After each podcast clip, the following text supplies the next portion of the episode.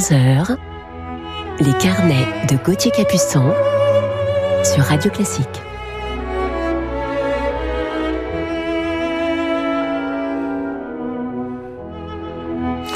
Bonjour à toutes et à tous et bienvenue sur Radio Classique en ce dimanche. Je suis heureux de vous retrouver pour partager une heure de musique avec vous ce matin et vous présenter mon coup de cœur du jour en fin d'émission.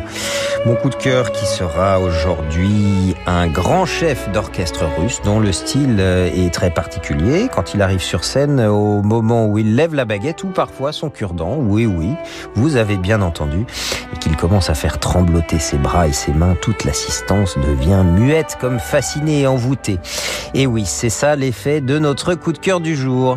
Mais avant de le dévoiler et d'écouter quelques interprétations de son répertoire russe, Partageons ensemble quelques pages de musique avec deux des plus célèbres et grands compositeurs de tous les temps, Jean-Sébastien Bach et Wolfgang Amadeus Mozart. Allez, attaquons tout de suite notre matinée en musique avec ce concerto italien pour piano seul de Bach, concerto qui donne envie de nous recueillir ou même de méditer. Écoutons tout de suite.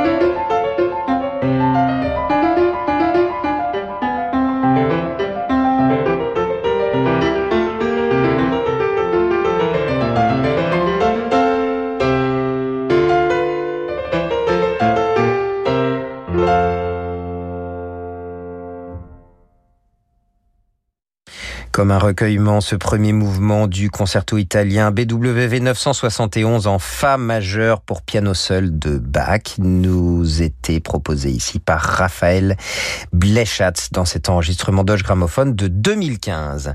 Changement d'ambiance, réveillons-nous tout de suite avec un autre monument de la musique classique, Mozart évidemment et ce pétillant concerto pour violon cette fois.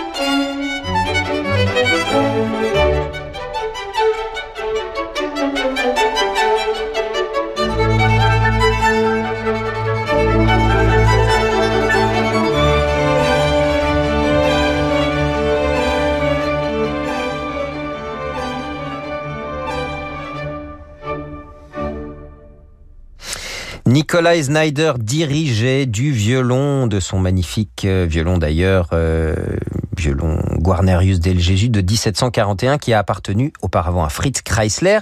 Il interprétait cette étincelant concerto de Mozart, plutôt le final rondo du quatrième concerto en ré majeur avec l'Orchestre Philharmonique de Londres dans un enregistrement live de décembre 2016. Nikolai Snyder, ce violoniste euh, danois qui remporte le premier prix du prestigieux concours de la Reine Elisabeth de Belgique à Bruxelles en 1997. J'ai fait sa connaissance au Festival de musique de chambre d'Elena Bashkirova à Jérusalem il y a presque 20 ans. Nikolai Snyder qui embrasse aussi une brillante carrière de chef d'orchestre depuis quelques années. Il a d'ailleurs pris la tête de l'Orchestre national de Lyon il y a quelques mois. Voilà un musicien que j'apprécie particulièrement. Dans un instant, il sera déjà temps de vous dévoiler mon coup de cœur du jour. Je vous retrouve après la nuit sur le Mont Chauve de Modeste Moussorski. Alors à tout de suite sur Radio Classique. Retour vers le classique d'Augustin Lefebvre, les histoires en d'Elodie Fondacci, Passion classique d'Olivier Bellamy. Retrouvez vos podcasts préférés sur radioclassique.fr. Dans un monde en pleine mutation, il est de la responsabilité de chacun de préserver les ressources pour les générations futures. La banque privée aussi doit jouer pleinement son rôle. Retrouvez les experts de Neuflis OBC dans l'instant responsable, chaque mercredi à 8h59 sur Radio Classique. Avec Renault Pro Plus, parlons des professionnels. Marc, par exemple, est traiteur. Il livre en centre-ville, même en plein pic de pollution. Oui, mais je roule en électrique. J'y arrive. C'est depuis qu'il est passé à l'électrique que Marc circule et livre partout sans restriction. Avec Renault Pro Plus, changez d'énergie sans rien changer à votre business. Et bénéficiez des nouvelles aides gouvernementales sur nos modèles éligibles. Voir détails sur primalaconversion.gouv.fr. Les véhicules électriques munis d'une vignette critère de classe 0 font partie des seuls automobiles pouvant circuler dans les zones à faibles émissions. Plus d'informations sur Renault.fr. J'ai commencé à discuter avec Marie sur Disons demain parce qu'elle aimait le cinéma comme moi. Quand on a les mêmes centres d'intérêt, bah, ça facilite la conversation. Vous aussi, rencontrez des célibataires de plus de 50 ans qui partagent vos centres d'intérêt sur Disons demain. Découvrez La vie est un roman de Guillaume Musso. Un jour d'avril, la petite Carrie, 3 ans, fille de la célèbre romancière Flora Conway, a disparu lors d'une partie de cache-cache chez elle à Brooklyn. L'enquête de police n'a rien donné. Pourtant, de l'autre côté de l'Atlantique, à Paris, un écrivain au cœur broyé détient la clé du mystère. Et Flora va le débusquer. La vie est un roman, une histoire étourdissante de Guillaume Musso aux éditions Calman Lévy. Si vous en avez assez des plateaux repas et des dîners sur le pouce, c'est qu'il est peut-être temps de réviser vos tables. Venez découvrir à l'espace Toper les dernières tendances en matière de table de repas. Céramique inrayable, plateau vert, bois massif, piétement design. Toutes les tailles, toutes les formes pour les petites et les grandes familles. Toutes de fabrication européenne. Découvrez-les dans le plus grand espace de table et de chaises à Paris. Profitez de conditions exceptionnelles. Espace Toper, 3000 mètres carrés pour vos envies de canapé, de mobilier, de literie. 147 rue Saint-Charles, Paris 15e, ouvert 7 jours sur 7. Toper.fr Peugeot présente Reconnexion. Parce qu'il est temps de renouer avec des sensations de conduite exaltantes, les équipes Peugeot sont heureuses de vous retrouver pour vous faire profiter d'offres exclusives sur une sélection de véhicules disponibles immédiatement. Comme l'incontournable SUV Peugeot 3008 style suréquipé avec navigation 3D connectée dès 299 euros par mois sans apport. Rendez-vous en toute sécurité en point de vente et sur Peugeot.fr. LLD 49 mois, 40 000 km pour un 3008 style jusqu'au 31 mai, si acceptation crédit par, détail sur Peugeot.fr. C'est une maison qui a toujours existé. Avec son odeur et sa décoration hors du temps, elle déborde de souvenirs d'enfance. Vous y venez toujours avec un mélange de plaisir et de nostalgie. Cette maison, c'est celle de vos parents. Et vous comprenez très bien pourquoi ils tiennent à y rester. Petit-fils aide les grands-parents à rester chez eux partout en France. Petit-fils, l'aide à domicile sur mesure pour les personnes âgées. Petit au pluriel, fils.com. Gauthier Capuçon sur Radio Classique.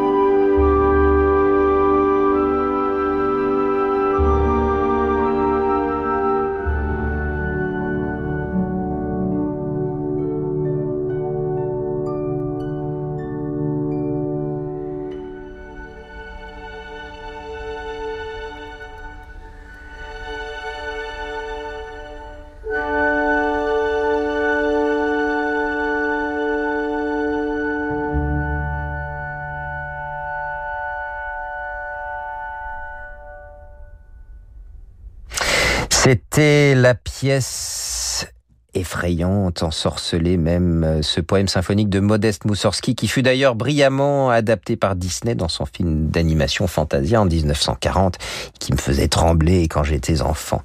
L'orchestre philharmonique de Vienne était donc sous la direction de notre coup de cœur du jour, le chef d'orchestre russe Valéry Gergiev. Né dans une famille d'origine ossète, il est un grand représentant de l'école de direction d'orchestre de Saint-Pétersbourg et un disciple du légendaire professeur Ilya Moussine. Il succède en 1988 à Yuri Temirkanov à la tête du théâtre Kirov, aujourd'hui le théâtre Marinsky, et dès sa nomination, il met toute son énergie au développement et au rayonnement international du théâtre Marinsky. En 2006, il inaugure la nouvelle salle de concert du Marinsky, une salle avec une acoustique de rêve qui a comme une forme de caisse de violoncelle, tout habillé de bois. Et puis en 2013, un opéra ultra moderne, le Marinsky 2.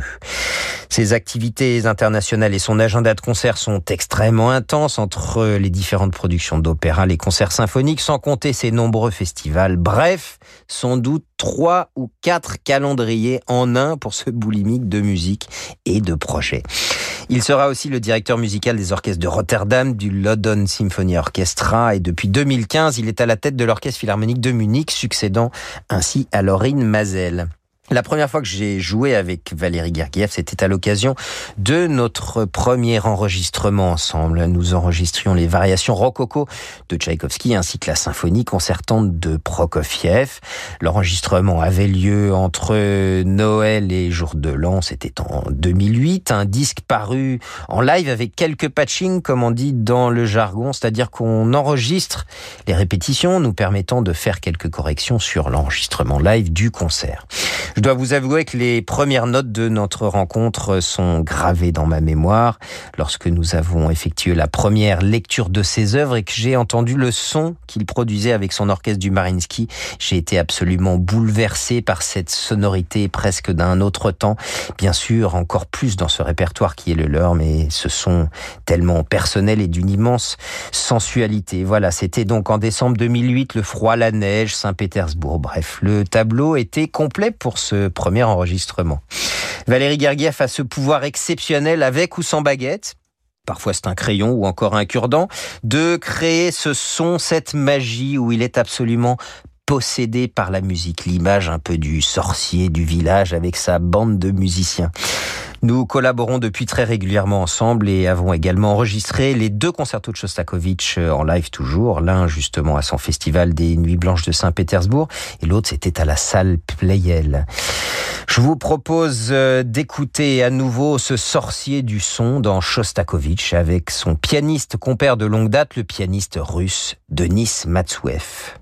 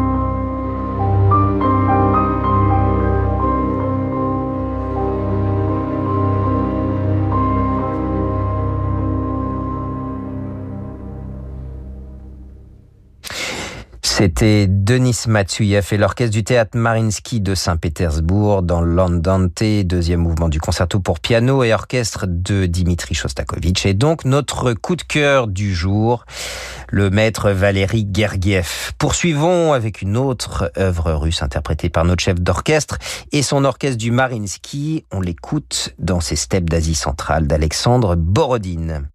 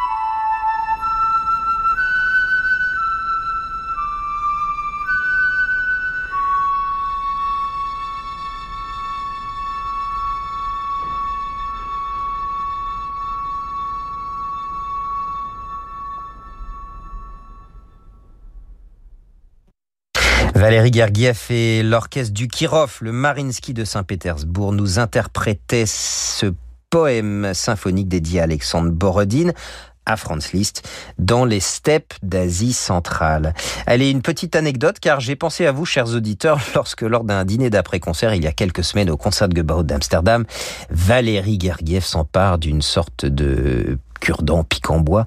Il le prend alors entre son pouce et l'index de la main droite et il me dit en souriant, il va bien sonner celui-là. voilà, pour clore notre émission, voici une dernière pièce russe d'un compositeur que j'apprécie particulièrement et qui sait jouer des couleurs, des nuances dans ses orchestrations comme peu savent le faire. Et notre euh, cher Valérie Gergiev est un de ceux qui savent savamment mettre toutes ces teintes en relief. Écoutons donc le final de la cinquième symphonie de Prokofiev.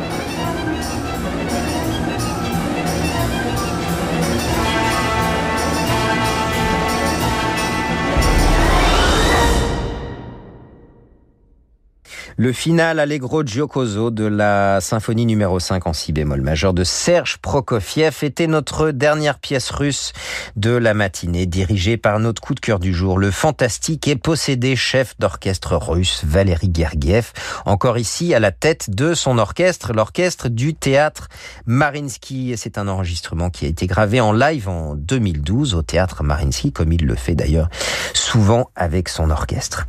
Vous pouvez également lire Rencontre avec Valérie Gergiev, paru chez Actes Sud. Ce livre est le fruit de dix ans d'entretien avec notre auteur Bertrand Dermoncourt. Voilà, je vous recommande ce merveilleux livre.